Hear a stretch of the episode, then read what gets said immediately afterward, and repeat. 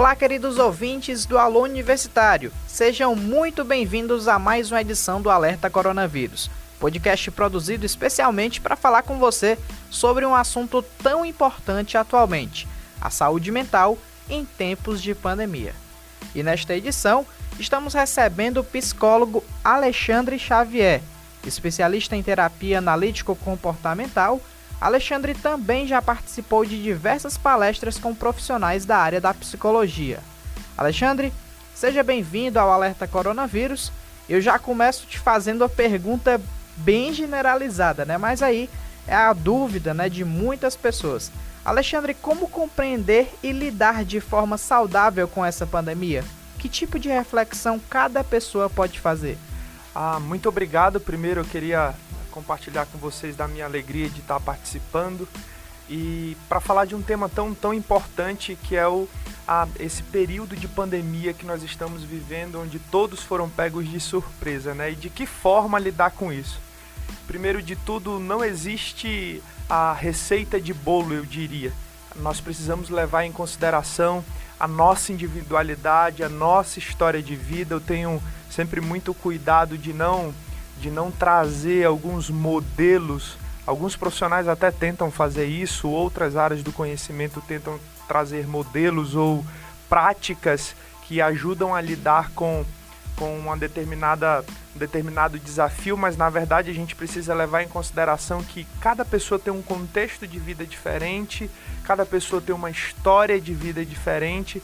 Talvez a única coisa em comum aí seja a pandemia, de fato, o desafio que nós temos de enfrentar um vírus que nos pegou de surpresa. Então, eu, primeiro de tudo, eu acho que a gente vai ter tempo para conversar, mas primeiro de tudo, levar em consideração a nossa individualidade é muito importante, entendendo cada contexto como algo único e individual.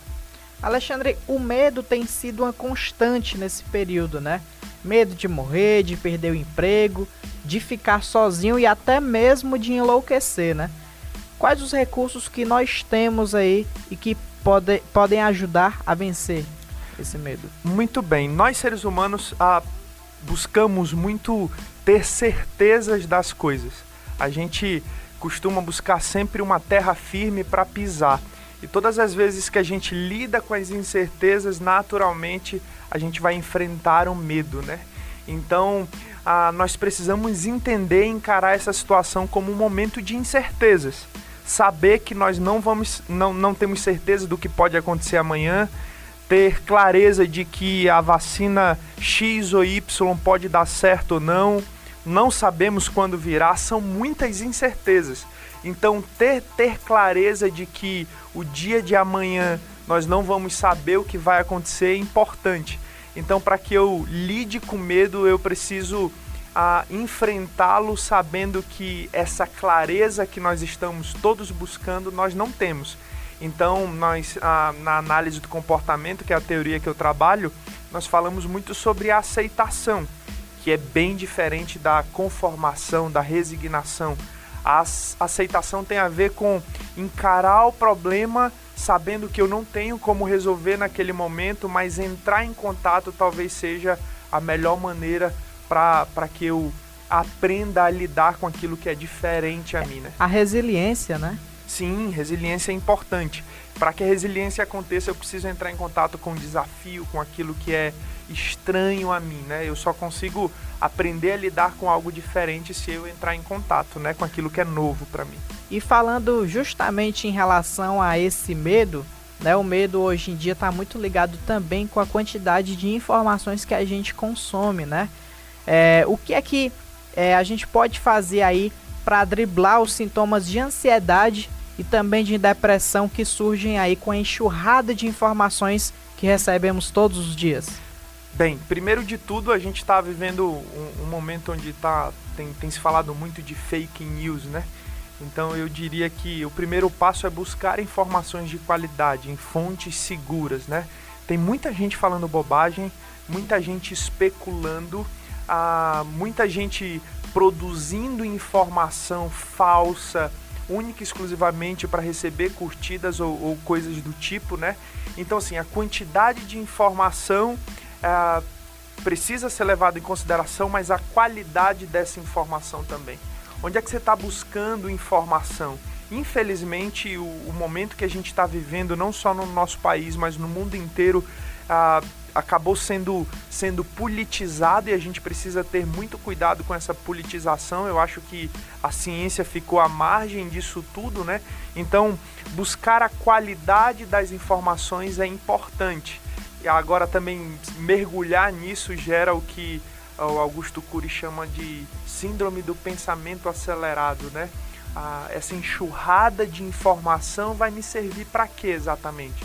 Então a gente precisa olhar para a consequência disso saber muito vai ah, me ajudar a lidar com esse vírus, com essa pandemia de que forma, né? A gente precisa pensar nisso. Você pode até se informar, ficar dentro de casa, manter todos aqueles cuidados, mas aí o excesso de informação pode acabar trazendo outras doenças, né? Que foram as que a gente até é, acabou de falar. Agora, Alexandre, falando de coisa boa, a solidariedade tem sido aí uma marca dessa pandemia também, né? Apesar é, dos pesares, das coisas negativas que a gente tem enfrentado. Que lições a atual crise pode trazer para nós? Muito bem. A, a gente nunca viu de, de fato né, uma sociedade tão, tão generosa quanto essa que a gente está vendo. Ah, um, grande, um grande professor israelense chamado Yuval Harari, ele vai dizer que o que nos difere de outros animais é a nossa capacidade de cooperação. Né? Isso, isso é de fato a essência do ser humano. Né? Nós conseguimos cooperar um com o outro. Ele fala em um dos seus livros que você não vê um macaco ajudando o outro a, a enfrentar uma doença, você não vê um chimpanzé ajudando o outro a, a desenvolver uma vacina. Mas isso acontece com os seres humanos. Nós temos essa capacidade que, infelizmente, ao longo do tempo foi foi sendo desconstruída pela nossa cultura do ter. Então eu me preocupo muito mais com o que eu tenho do que com o que eu sou. Então essa pandemia serviu para a gente resgatar essa essência que é do ser humano, da cooperação, que a cultura ao longo do tempo foi destruindo, onde eu busco sempre ser o melhor, ter o melhor, ter muito e esqueço que tem alguém do meu lado precisando também, que não custa nada cooperar né? O próprio o próprio Jesus disse que é melhor dar do que receber. Tem, tem muita verdade nessa frase, né?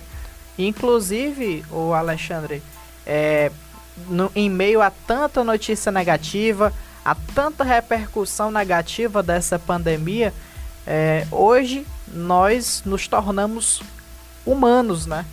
Nos aproximamos cada vez mais da nossa humanidade, né? É uma das coisas boas dessa, dessa pandemia, né? Nós que trabalhamos com saúde, a gente discute muito a ideia da humanização. Nunca entrou muito bem na minha cabeça e alguns, alguns autores discutem isso, né? Por que, que seres humanos precisam falar de humanização? Olha só. Então, assim, ao longo do tempo a gente foi esquecendo o, o nosso lado humano, ah, onde eu coopero, onde eu cuido, onde eu dou, e essa pandemia serviu para isso, para que nós é, é, entrássemos em contato com a nossa verdadeira humanidade. Alexandre, já chegando agora ao finalzinho né, do nosso bate-papo, da nossa conversa, uma conversa tão importante, né, mas em tão pouco tempo, né? É, que dicas práticas podemos seguir para enfrentar essa fase sem perder o equilíbrio emocional? Ah, importante. Pergunta extremamente difícil, porém, porém importante. Primeiro de tudo, ah, é importante que a gente leve em consideração a aceitação.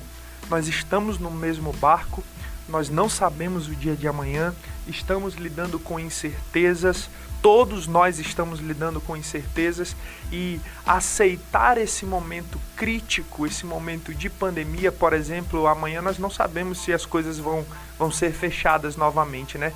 Essas incertezas, aceitar essas incertezas é o primeiro passo. No momento que eu aceito a incerteza, ah, um autor da psicologia chamado chamado uh, Stevens Reis vai dizer que a aceitação é o primeiro passo para a flexibilização. Quando eu sou flexível emocionalmente, eu sofro muito menos e entro em contato mais facilmente com equilíbrio, porque no momento que eu aceito, eu paro de lutar contra. E quando eu luto contra, eu lido com doença, quando eu luto com, contra, eu lido com frustração, quando eu luto, luto contra, eu começo a gastar energia com aquilo que não vai me trazer nenhum benefício. Então, aceitar, e volto a dizer, aceitação não tem a ver com cruzar os braços, mas tem a ver com eu aceitar que eu não posso mudar essa realidade até que eu tenha a oportunidade de mudá-la, né? Então, a aceitar esse momento eu acho que é, que é fundamental para que eu entre em contato com, com aquilo que o Stevens chama de flexibilidade psicológica. Alexandre, muito obrigado por dedicar um pouco né, do seu tempo dessa dessa sua rotina tão corrida, né, para é, estar aqui nos ajudando em mais uma edição do Alerta Coronavírus. Fique à vontade aí para suas considerações finais. Muito bem, eu agradeço imensamente a oportunidade, eu espero que seja a primeira de, de muitas outras vezes. Eu sempre fico muito feliz de, de poder fazer uso da psicologia, que é meu instrumento de trabalho, instrumento esse que eu acredito que tem ajudado muitas pessoas nesse momento e todas as vezes que eu tenho a oportunidade de contribuir para minha sociedade com o instrumento, com o meu instrumento de trabalho, eu sempre me sinto muito honrado. Muito obrigado pelo convite e conte comigo sempre. Valeu, Alexandre. Bom, gente, com essa entrevista super enriquecedora, encerramos mais um alerta coronavírus aqui no Alô Universitário. Para encontrar essa e outras edições do nosso podcast, é só ir no Spotify e digitar Alerta Coronavírus. Um forte abraço virtual a todos e até a próxima!